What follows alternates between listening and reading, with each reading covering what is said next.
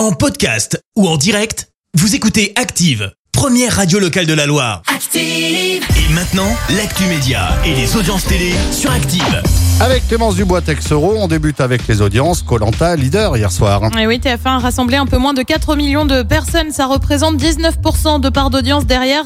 On retrouve France 3 avec la série Alexandra L. France 2 complète le podium avec un concert pour l'Ukraine. Un dernier au revoir à Jean-Pierre Pernaud. Et oui, les obsèques de l'ancien présentateur du 13h de TF1 va, vont avoir lieu ce matin. La cérémonie débute à 11h à l'église Sainte-Clotilde à Paris. Euh, plusieurs personnalités devraient être présentes sur place, notamment Evelyne Delia, Michel Drucker ou encore euh, Nicolas Sarkozy et Brigitte Macron.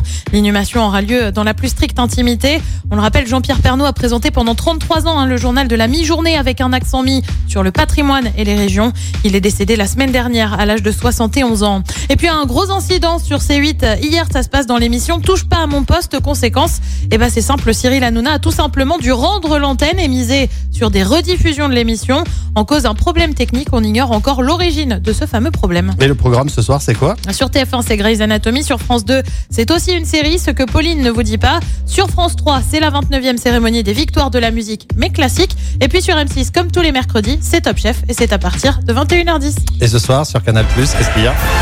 Ah bah, il y a le foot.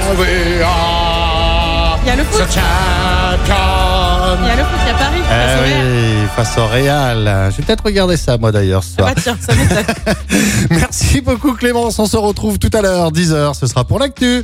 Dans un instant, les détournements d'actu. Merci, vous avez écouté Active Radio, la première radio locale de la Loire. Active.